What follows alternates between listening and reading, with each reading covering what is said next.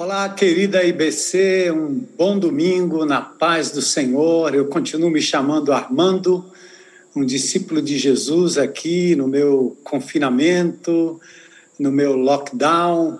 Sou do grupo de risco e realmente estou vivendo dias bastante difíceis, né, por conta das notícias, dos amigos, das perdas, pessoas queridas que se foram como a nossa amada irmã Ruth, a quem nós homenageamos, mulher de Deus, que muito nos abençoou, amiga, é, família abençoada, quantas viagens juntos, né, como família, com as crianças, as minhas, as delas, o Paulo também, amado, querido, que ainda está em recuperação. Então, nós estamos vivendo dias difíceis, mas são dias que o Senhor está nos levando para a presença dele em oração. Esse já é o terceiro domingo que nós estamos falando sobre oração de uma forma direta, de uma forma contundente, e nós assim encerramos esse ciclo de oração, ciclo de palestras, de mensagens falando sobre oração. Aquela oração de Josafá, de 2 Crônicas, capítulo 20, oração abençoada, o pedido correto, o Pai Nosso, que nós recordamos tão bem, e as vigílias, como essa última da sexta-feira, que coisa maravilhosa, que coisa tremenda, é, virando 24 horas em oração, e nós teremos aí logo mais pela frente a, a paz com a cidade. Será também um tempo de muita oração, de forma inusitada, com toda a criatividade, nós vamos estar orando é, por setores da nossa cidade, por lugares diferentes, por instituições, enfim, vai ser um tempo assim muito precioso. Mas hoje eu queria levar você para um, um lugar muito especial, é aprendendo a orar com os salmos, ou orar os salmos. Ah, falando em aprender, né, parece muito claro na palavra de Deus que todos nós somos aprendizes da oração. São raras as pessoas que têm muita prática da oração, aqueles guerreiros intercessores.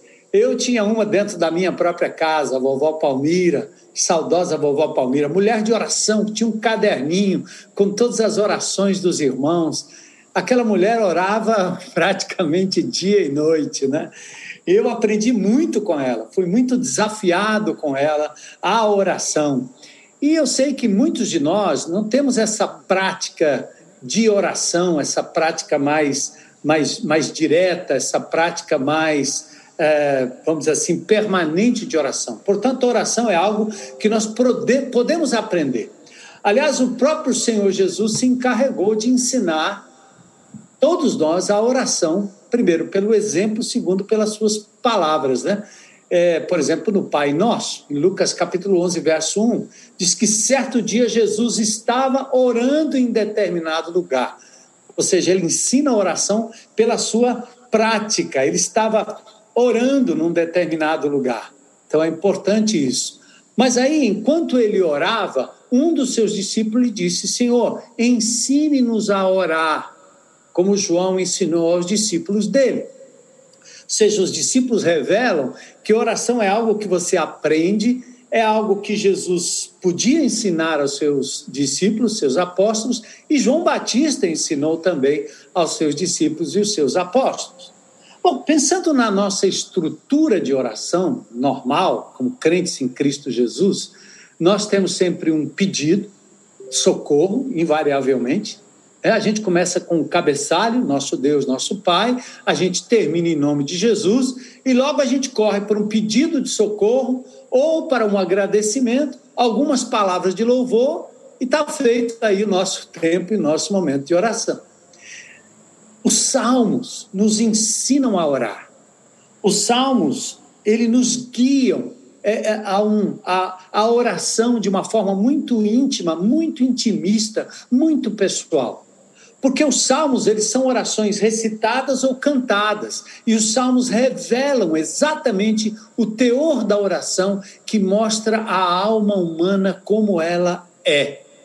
E mostram nas, nas, nas mais diversas formas de falar com Deus. Por isso é tão importante que você foque agora na compreensão de que o livro de Salmos é um livro, é o beabá da oração. Você pode orar os salmos, são mais de 100 vezes que os salmos são repetidos no Novo Testamento. Jesus citou os salmos, orou os salmos, mas ele orou também em momentos de muita agonia. Por exemplo, lá em Lucas 23, 46, quando ele diz: Pai, nas tuas mãos entrego o meu espírito. Ele estava recitando um salmo.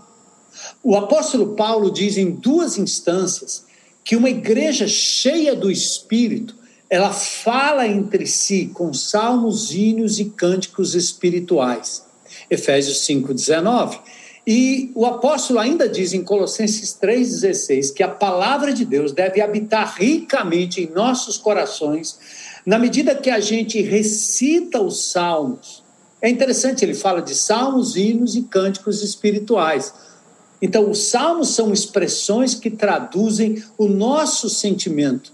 E esse sentimento não é um sentimento formal da sua presença num culto, de você ter que orar na frente dos irmãos, não. É, o salmista, ele, ele abre o seu coração, ele esgarça a sua alma, ele, ele deixa o seu interior vazar em palavras de uma forma que você talvez jamais tenha imaginado poder orar ao Senhor. Então, eu quero lhe dizer que os salmos dão vazão a estes sentimentos que às vezes estão lá dentro e a gente não tem coragem nem de, nem de expressar.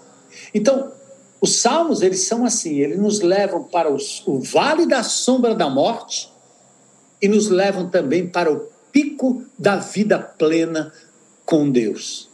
Então, entenda isso, a importância de você conhecer os salmos, orar os salmos. Eu quero recomendar a você abrir os salmos em voz alta, em casa, eh, no banheiro, no seu quarto, em qualquer lugar. Abra os salmos e ore os salmos.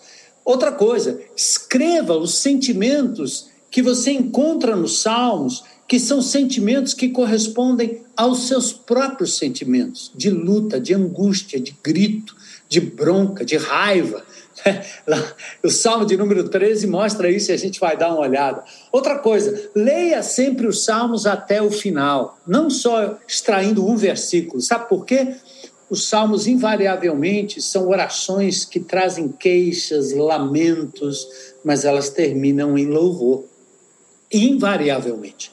Então, nos Salmos, presta atenção, o Espírito de Deus nos adverte que pensar em Deus pode ser muito melhor do que apenas pensar em você mesmo e nos seus sentimentos nesses dias de tribulação, de sufoco, de lockdown, de medo, de desespero, de desesperança, de luto, de dor, de angústia. Entenda, o que os salmos nos ensinam é exatamente isso. Você precisa concentrar primeiramente em Deus e diante dele poder sim expressar os seus sentimentos. Vamos ao Salmo 13, rapidinho. Diz assim: ao diretor do coral, Salmo de Davi: Até quando, Senhor, te esquecerás de mim? Será para sempre? Até quando esconderás de mim o teu rosto? Até quando terei de lutar com angústia em minha alma, com tristeza em meu coração a cada dia? Até quando meu inimigo terá vantagem sobre mim? Volta-te e responde-me, Senhor meu Deus. Restaura o brilho de meus olhos ou morrerei. Não permita que meus inimigos digam: Nós o derrotamos. Não deixes que se alegrem com o meu tropeço. Eu, porém, confio em teu amor. Por teu livramento me alegrarei. Cantarei ao Senhor porque ele é bom para mim. Um salmo curtinho, mas que traduz um pouco daquilo que salmos mais longos vão nos ensinar, quando Davi abre o coração e se queixa diante de Deus. E essa liberdade que eu quero dar a você hoje nesta palavra. O título aqui revela o autor, é Davi, endereçado ao diretor do coral. Talvez se eu fosse escrever o salmo, eu endereçaria ao Daniel Almeida é, endereçaria aos levitas, a Ju, né, ao Dandan, são esses que dirigem a música na igreja. Talvez alguém aí da categoria de Azaf, né? O salmo começa com desânimo, começa com desespero, mas termina com confiança, alegria e encorajamento. E, e é isso que eu quero deixar destacado a você, é, para você hoje, é, é que a possibilidade de você realmente despejar o seu interior desesperado, inconformado, perplexo, amedrontado. É possível fazer isso diante de Deus. Nossas orações, às vezes plásticas, às vezes é, enlatadas, elas não permitem esse, esse desabar de sentimento diante de Deus. A gente acha que até é um pecado fazermos isso, não é? Mas olha o que Davi fez. O ponto um: há um desespero de Davi. Davi está desesperado de verdade, dando a você a oportunidade de também expressar o desespero. Primeiramente, Davi está desesperado com o Senhor. Ele está ele tá bronqueado, ele está desesperado com Deus. Ele diz: Até quando, Senhor? Lembra dessa palavra de Abacuque? Todos nós um dia já fizemos essa pergunta ou por sentir que Deus não está dando muita importância à nossa luta, à sua luta, à minha luta, ou por acharmos que Deus está demorando demais para intervir. Até quando, Senhor, essa situação vai perdurar no mundo, no país, no meu estado, na minha cidade, na minha família, na minha casa, na minha igreja, em meio aos meus amigos, dentro do meu próprio coração? Até quando? Nós temos vivido isso. Sofrimento com doenças, angústia pela perda, escassez por falta de, de, de, escassez de alimento dentro de casa, o desemprego, a traição no relacionamento. Somos atacados pelos inimigos e pelos amigos. Somos reféns da política, que, que é, é, num certo sentido, coordenada por homens que não têm alma, nem têm coração. E aí você, como Abacuque, começa a gritar e dizer até quando? Vamos, vamos, vamos aprender a orar ao Senhor dessa forma, sem prestar muita atenção em quem está ouvindo, mas simplesmente dizer até quando, Senhor? Até quando? E aí a, o, o salmista diz: será para sempre? É, essa pergunta se repete não menos que quatro vezes no Salmo 13. Isso indica que o salmista está sedento por libertação, mas ele também está expressando uma angústia de coração. Não é assim que você se encontra? Não é assim que eu me encontro? Hoje pela manhã, ontem, meu coração machucado por perceber coisas que estão acontecendo na saúde, com pessoas, com entes queridos, mas também com pessoas comuns, pessoas simples que estão morrendo por falta de medicamento, outros morrendo por falta de oxigênio, outros morrendo por falta de assistência, de agentes da saúde suficientes, porque os que estão estão exaustos, exauridos. Até quando esse lockdown? Até quando? Até quando, Senhor? Então, não é fácil é, é, vamos dizer assim, evitar que o, o, nosso desejo de ver a coisa se acertando se degenere numa impaciência.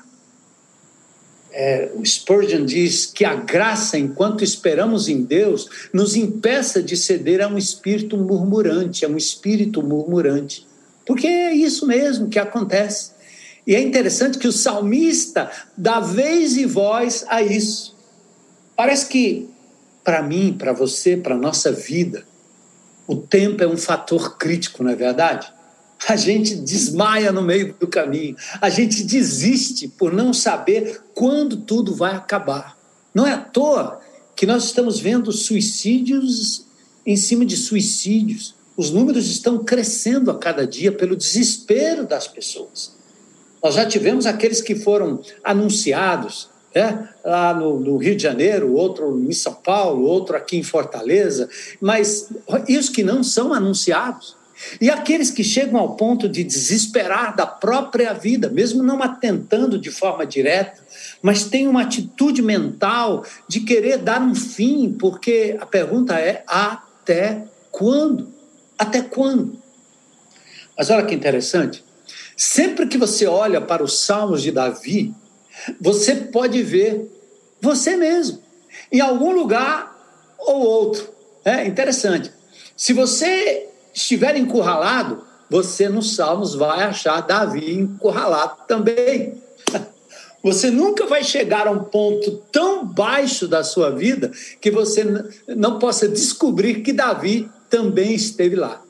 Você nunca vai subir tão alto na êxtase do, do, do, bom resultado, da bênção e das coisas boas, que Davi também já não estivesse ali, pronto para cantar sua canção, afinal com seus instrumentos de cordas, seus instrumentos de cordas, né? Assim como eu deveria cantar a minha. Uh, Spurgeon faz também essa sugestão que Davi está no mais profundo abismo, Davi está no maior pico de êxtase, de alegria, e em tudo ele louva ao Senhor. A pergunta é: será para sempre? Será que Deus vai mesmo esquecer da gente para sempre. Por quanto tempo ele ainda vai se manter alheio à nossa causa? Amados, é exatamente isso que passa pela nossa cabeça. Não tem frase de efeito. E é por isso que nós temos que aprender a orar, porque esse aprendizado da oração nos Salmos nos mostra que podemos ser autênticos diante de Deus que não temos que esconder nada. Não é pecado questionar, não é pecado se indignar, não é pecado se aperrear. E Deus está dando a você essa liberdade através dos salmos. O salmista diz assim: Até quando esconderás de mim o teu rosto? Até quando? Até quando? Vamos lembrar, vamos lembrar através da música do louvor. Lembra, Senhor, lembra, Senhor, lembra.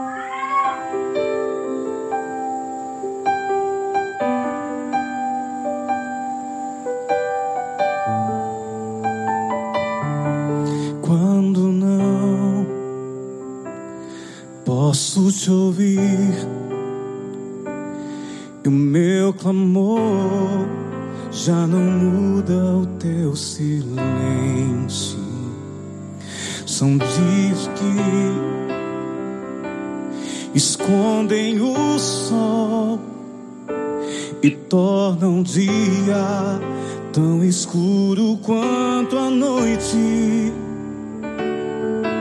Então lembro que não podes me esquecer se o meu nome está gravado em tuas mãos,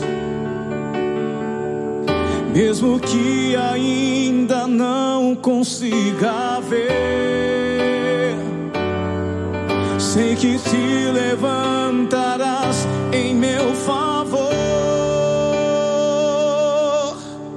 Lembra, Senhor, juraste o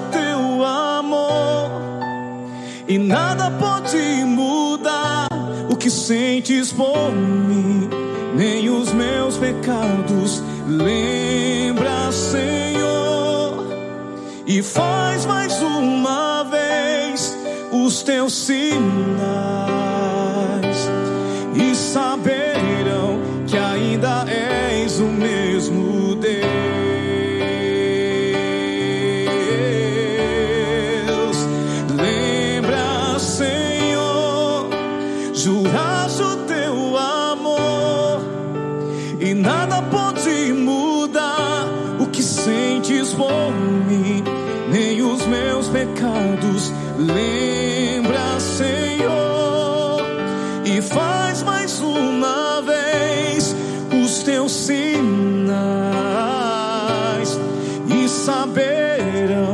que ainda és o mesmo Deus.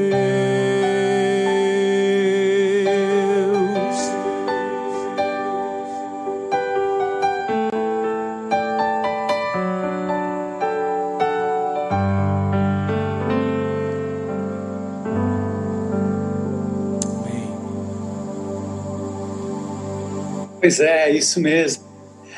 Davi já tinha enfrentado situações difíceis e, e ele já tinha visto a presença de Deus com ele em momentos difíceis.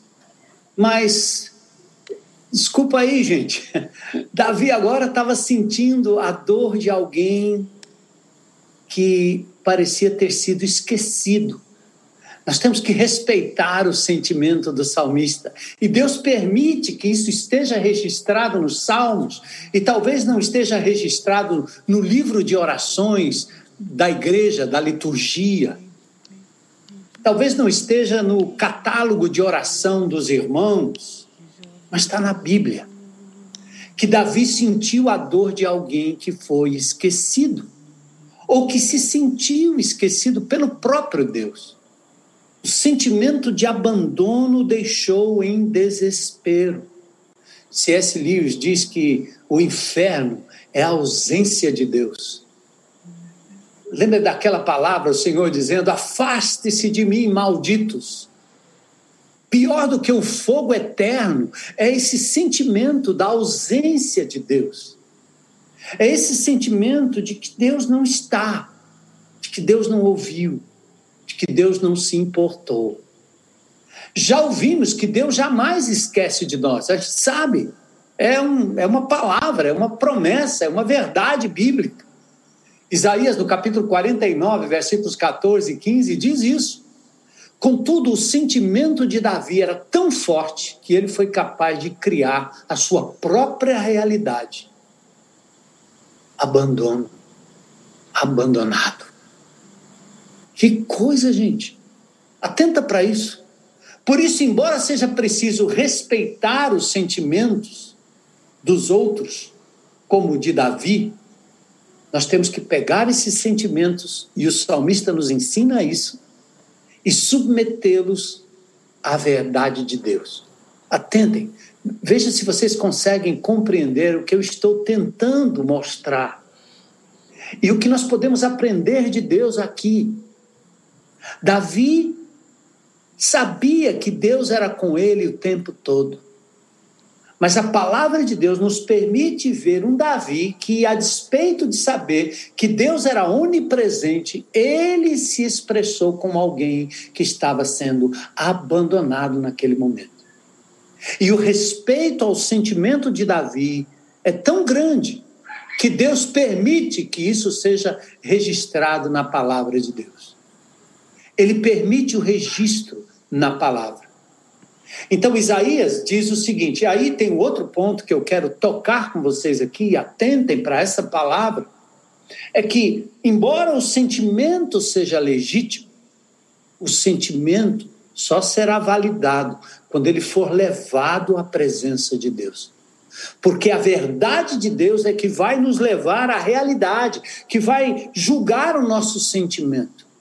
Então, nós, como seres humanos, temos que respeitar o sentimento. É como respeitar o sentimento de uma criança que sonha com um monstro. Ela está com medo. O monstro não existe, mas ela está com medo. E até que ela possa se sentir segura nas mãos do pai, até que ela possa se sentir abraçada pelo pai, nós temos que respeitar o sentimento do outro. E assim Deus faz comigo, assim Deus faz com você, não é lindo? Olha Isaías, o que diz no capítulo 49: Sião, porém, diz: O Senhor nos abandonou, o Senhor se esqueceu de nós. Mas olha a resposta de Deus. Ele diz: Pode a mãe se esquecer do filho que ainda mama? Pode deixar de sentir amor pelo filho que ela deu à luz? A resposta é retórica. Não. Mas Deus diz assim: mesmo que isso fosse possível de acontecer, eu não me esqueceria de vocês. Olha que lindo. O sentimento de abandono agora é levado não para o irmão, não para o amigo, não para o canto, não para si mesmo, não para a depressão, não para o fundo da rede, não para o psicólogo, psiquiatra. Ele é levado diante de Deus. E Deus vai checar isso e trazer esse sentimento à realidade factual. Porque o que eu sinto nem sempre corresponde à realidade dos fatos. E eu quero dizer que sentimentos são dádivas de Deus. Sentimentos são uma expressão da imagem e semelhança de Deus na nossa vida. Nós não podemos negar e nem ignorar os sentimentos, por exemplo, de raiva, de tristeza, de ódio, o sentimento de amor, o sentimento de cuidado, de alegria, mas nós só precisamos cuidar para não deixar que a nossa vida seja regida por sentimentos. Por quê? Porque a queda afetou a nossa capacidade de compreender a realidade. Então, nós não reagimos com a realidade, nós reagimos, às vezes, com situações que elas não são tão reais, ou que têm em Deus a saída e a promessa. Por isso, nós precisamos trazer os nossos sentimentos à luz da realidade e da verdade. Como é que a gente faz isso? Através da oração você leva diante de Deus. O salmista nos ensina que o coração cheio de sentimentos, certos ou errados, eles encontram nos ouvidos de Deus o lugar certo para despejar tudo e permitir que Ele nos ajuste à realidade. Olha que lição! Deus. As pessoas vão até dizer assim: não, você está falando desse jeito com Deus, é falta de fé, é irreverência. Mas eu tenho certeza de uma coisa: Deus vai estar nos defendendo e dizendo, meu filho, como é que você está se sentindo hoje? O desespero de Davi com o Senhor agora vira o desespero consigo mesmo, no verso 2. Até quando terei que lutar com a angústia dentro da minha alma, com a tristeza em meu coração a cada dia? Até quando meu inimigo terá vantagem sobre mim? Até quando vou ter que lutar com esses sentimentos de angústia dentro de mim? A tristeza está dominando meu coração dia a dia. Eu me dei conta de que uma das dos quadros mais caros do mundo é o quadro do medo, né? Em que aquela pessoa está com aquela feição esse quadro foi pintado por Edvard Munch, que nasceu em 1863 e morreu em 1944. E foi no final do século XIX. Ele era contemporâneo de, de, de, Freud, né? o psiquiatra que investigava as questões do inconsciente. Mas ele começou, Edvard Munch, a expressar o, o, o seu tormento interior e ele pintava, pintava pintava. Ele nunca se casou, ele, ele era casado com suas pinturas. Mas o que aconteceu com ele? Ora, quando ele tinha cinco anos de idade, a sua mãe morreu por tuber, tuberculose, quando ele tinha apenas cinco anos. Depois, essa tragédia, tragédia foi agravada com a morte da irmã mais velha, quando ele tinha 13 anos de idade.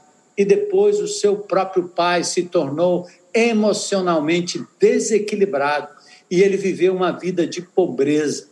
Então, a despeito dele ter feito mais de mil pinturas, quatro mil desenhos, 15 mil gravuras, a que mais se destacou era aquela que expressava medo.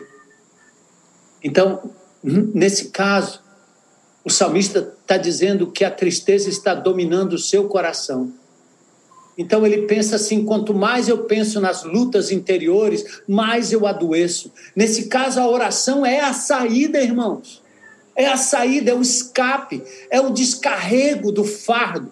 É a que vai trazer a sensação de alívio, de leveza e de paz diante de Deus. Grita que o teu Senhor ouve. Olha, você mastigar um problema é tão ruim como você mastigar um remédio. Se ele passar direto, não tem problema. Se você mastigar, meu amigo, não faça isso. É melhor engolir logo e pronto. Então é melhor despejar tudo aos pés da cruz do que ficar mastigando e remoendo os seus problemas. Essa introspecção sem saída é uma espécie de tortura da alma que só alivia quando a gente coloca em oração. E aí ele diz: Até quando meu inimigo terá vantagem sobre mim? Davi estava deprimido, triste, desanimado, primeiro pela decepção com Deus, depois decepcionado consigo mesmo, e agora ele se decepciona com seus amigos. Mas ele não estava sendo egoísta, ele sabia que Deus tinha dado a ele a incumbência de ser quem ele era, mas os seus inimigos estavam vencendo. Os inimigos de Deus. Os seus inimigos eram inimigos de Deus. Então, o sentimento de Davi era que Deus o havia abandonado. Ele tinha recebido uma incumbência, mas os seus inimigos agora estavam vencendo e ele estava desesperado. Então, Davi começa a reverter, porque ele despejou tudo diante de Deus, ele começa a reverter a sua oração de angústia numa oração de dependência. Davi ora por seu relacionamento com Deus. Ele diz: Volta-te, responde-me, Senhor, meu Deus. Volta-te para mim, Senhor. Restaura o brilho dos meus olhos ou morrerei. Volta-te, responde-me. Davi está desesperado por uma intervenção divina e Deus parece querer ouvir o clamor insistente do seu filho. Como aquela viúva insistente, Deus vai cultivando em nós um senso de carência e necessidade que nos leva ao desespero da dependência de Deus. Isso o que quer dizer pobre de espírito. E é por isso que Deus permite as angústias, as tribulações, as lutas. Exatamente porque aí nós temos que correr para Deus, não para as pessoas, não para si mesmo, não para os remédios, não para os ajudantes, não para os conselheiros, mas acima de tudo para a presença de Deus orando insistentemente, gritando. Ele diz: restaura o brilho dos meus olhos. Aqui os sentimentos são postos à luz da verdade. Por isso, Davi clama por sabedoria e entendimento. Ilumina os meus olhos para que eu possa entender os meus sentimentos. Estava turvo, estava nublado. Abre e ilumina meus olhos. Assim orou o apóstolo Paulo em Efésios 1, 17 e 19. Oro para que o seu coração seja iluminado, a fim de que compreenda, né, Paulo orando pelos Efésios, a esperança concedida àqueles que ele chamou, a rica, para a rica e gloriosa herança que ele deu ao seu povo. Então, a luz que nos ilumina é essa que nos livra da morte ou da vida suicida.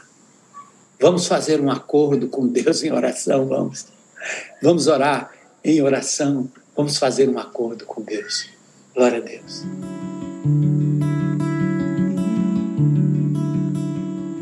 Me diga, andorinha, você que já voou o mundo inteiro. Se houve um momento só por cima de um continente ou sobre qualquer cidade em que te faltou o céu será que o infinito espaço ao teu redor é suficiente para voares livre e viver feliz.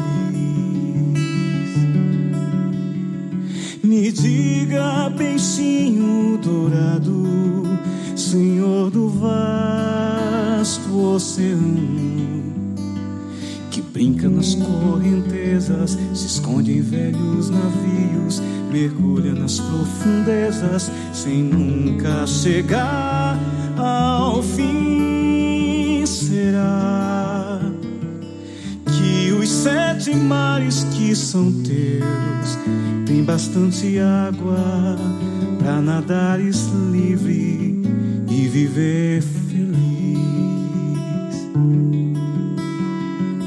puxo uma cadeira, minha que eu quero te perguntar. Por que me roubas a calma? Me botas tristeza no olhar. Vamos entrar num acordo, vida tranquila viver daquilo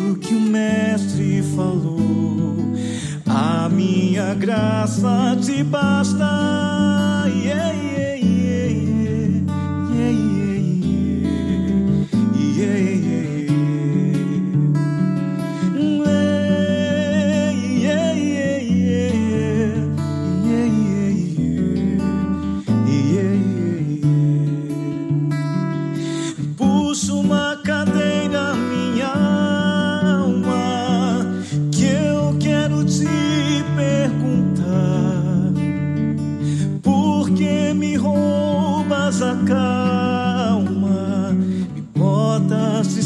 Tristeza no olhar. Vamos entrar num acordo, vida tranquila viver. Lembra daquilo que o mestre falou. A minha graça te basta.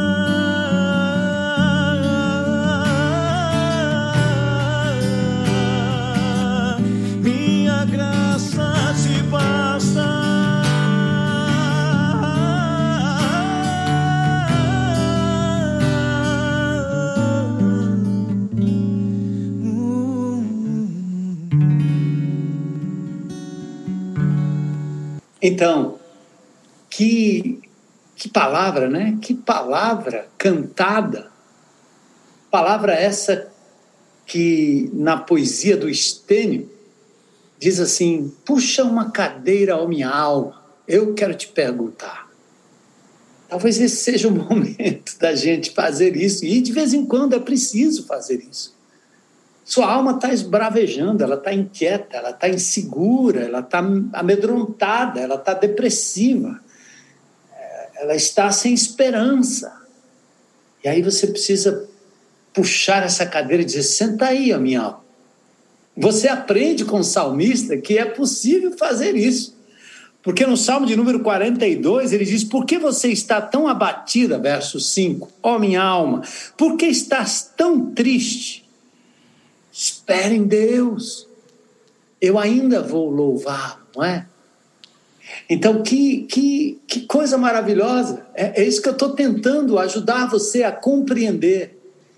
Que é possível puxar uma cadeira na presença de Deus em oração e despejar tudo, tudo, tudo que você nunca disse a alguém, tudo que você achou que seria um escândalo dizer, pensar gritar. E agora você tem a oportunidade na oração, segundo o salmista, falar diante de Deus, abrir o seu coração. Mas aí é interessante, né? Davi agora está pedindo que os seus olhos sejam iluminados. E ele, ele diz agora que ele quer vitória sobre os inimigos. Ele diz: Não permita que meus inimigos digam, nós o derrotamos. Ele não está sendo egoísta. Mas ele diz: Não deixes que se alegrem com o meu tropeço. Pior do que a derrota, Davi está dizendo, é a chacota que eu iria sofrer por causa do teu nome. Então é interessante, né? Ele está agora chamando o nome de Deus, dizendo: Senhor, é o teu nome, não é por mim. Se for por mim, eu até mereço mas é o teu nome que está em jogo, é a tua promessa que está em jogo. Então, cuida do teu povo, Senhor, cuida de nós. A consciência de Deus e do inimigo é virtualmente a marca registrada de todos os salmos de Davi. As cargas positivas e negativas que produziram a força motriz dos seus melhores anos é a consciência de Deus e a consciência dos seus inimigos, diz Kidner. E aí tem uma declaração de Davi muito linda, né? Ele vai para o final agora, depois de um momento de angústia, como o salmo é curtinho, então a gente pode pular rapidinho. A confiança de Davi na misericórdia, na Hesed, no amor de Deus. Ele diz: Eu, porém, a despeito de tudo isso, confio em teu amor. Eu confio Davi, depois da sua oração, chegou a um lugar de confiança e de entrega, olhos iluminados, confiança prevalecendo sobre os seus sentimentos, lembra? Seus sentimentos legítimos ou ilegítimos, eles precisam ser colocados diante de Deus em oração. Lá é o lugar. Você pode ter razão, pode não ter razão. Seus sentimentos podem corresponder à realidade, como podem não corresponder à realidade. Você só vai saber levando-os diante de Deus, orando os salmos junto com Davi, achando um lugar de empatia.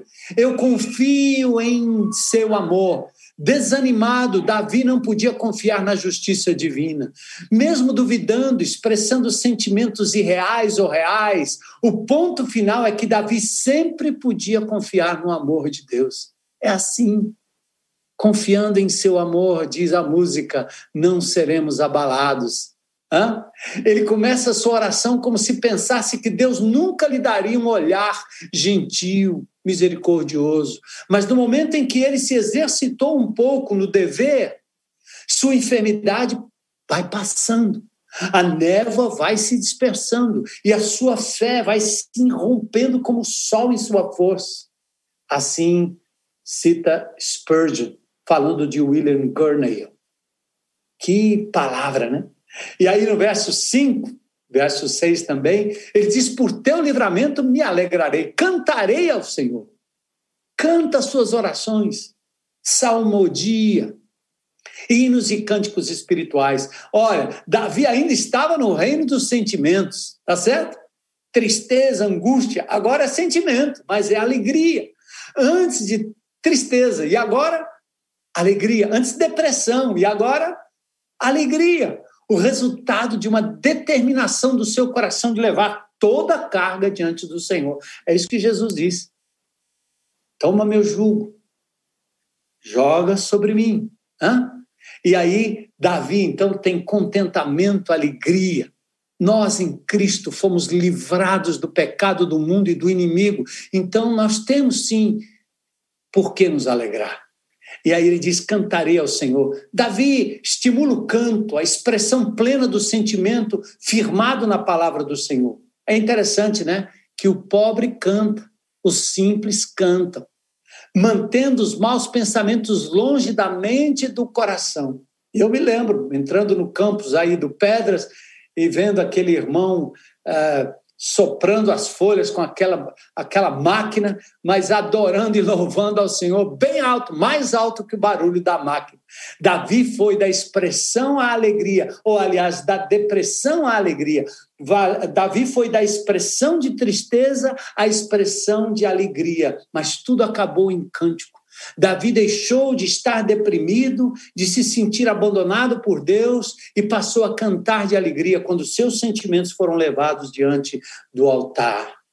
Muito importante. Com os olhos iluminados, Davi vê a bondade de Deus, porque ele é bom para mim, porque ele me tratou generosamente, Davi entende que Deus foi sensível com seus sentimentos, embora as pessoas não possam ser, possam não compreender e não entender. Que coisa linda, né? Se apenas pensarmos nisso, cada pessoa nessa terra tem motivos para se alegrar, porque de alguma forma Deus tem sido bom para com nós, conosco, todos, né? Todos nós, todos nós. Ele me tratou generosamente, diz o salmista. Que transição!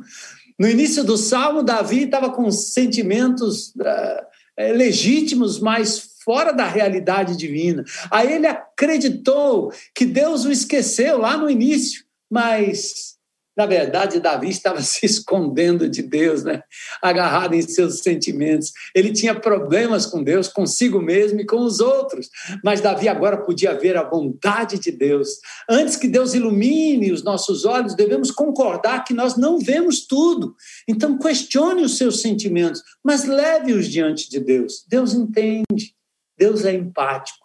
Precisamos perceber que nossos sentimentos, eles não nos fornecem informações completas e precisas, entende?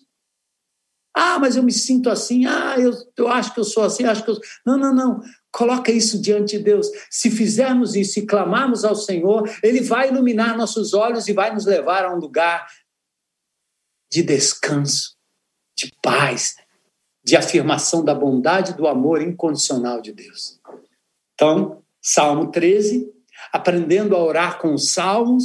Eu quero convidar você a abrir os salmos diariamente em oração, esbravejar os salmos, e você vai ver Davi querendo a morte dos seus inimigos, Davi zangado com Deus, Davi dizendo coisas e colocando seus sentimentos para fora. Mas olha, aquilo já era uma expressão de cura quando você assim o faz diante de Deus. Então, Senhor, ensina-nos a orar e que o conteúdo da nossa oração seja autêntico, como autêntico foi Davi diante do Senhor. Desespero, dependência e declaração. Eu confio em teu amor, Senhor. Sentimentos, É importante você conhecer suas reações e suas emoções. Reconheça e aceite suas reações e suas emoções. Isso é o que chamam de inteligência emocional. Percebe como você reage às coisas? Percebe como as, as pessoas uh, falam e dizem coisas e como as notícias mexem com seus sentimentos? Como o medo, o desespero, a depressão, como essas coisas vêm na sua vida, eles jogam para o chão. Então, por favor, conheça bem esses seus sentimentos mas acima de tudo, os coloque diante do Senhor, pedindo como Davi que ilumine o seu coração e seus sentimentos. Aprenda a distinguir os bons e os sentimentos ruins, não é?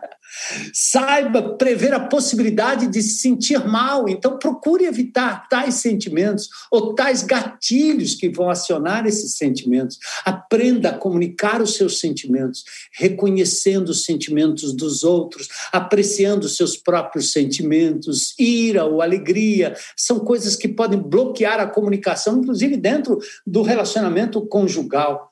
Seja um bom ouvinte, né? Fale com pessoas confiáveis e capazes de avaliar. Prepare-se para ser mal compreendido e não reaja, mas acima de tudo, fale com Deus. Fale com Deus. Fale com Deus. Seja autêntico na presença do Senhor. Até quando, Senhor, te esquecerás de mim? Até quando, Senhor? E no final ele diz: Eu confio em teu amor. Então, essa é a palavra que eu tenho para deixar para essa semana abençoada. E amanhã de manhã nós estaremos orando com, com o Daniel e a Jaque, das seis às sete. Nós teremos uma semana abençoada, à noite o CR, quarta-feira o Mais Bíblia, e nós vamos, sexta-feira que vem, ter um momento também igualmente precioso. Nós vamos ter na Semana Santa a Páscoa, a cidade, oração, também em vários lugares se preparem, porque vai ser um momento arrebatador na vida desta cidade, mas também na sua vida. Mas hoje eu deixo essa palavra com você. Aprenda a orar os salmos, orar com os salmos, orar tal qual o salmista, colocando a sua alma, seus sentimentos diante de Deus, sem nenhuma prevenção. Ele entende, ele sabe, ele compreende.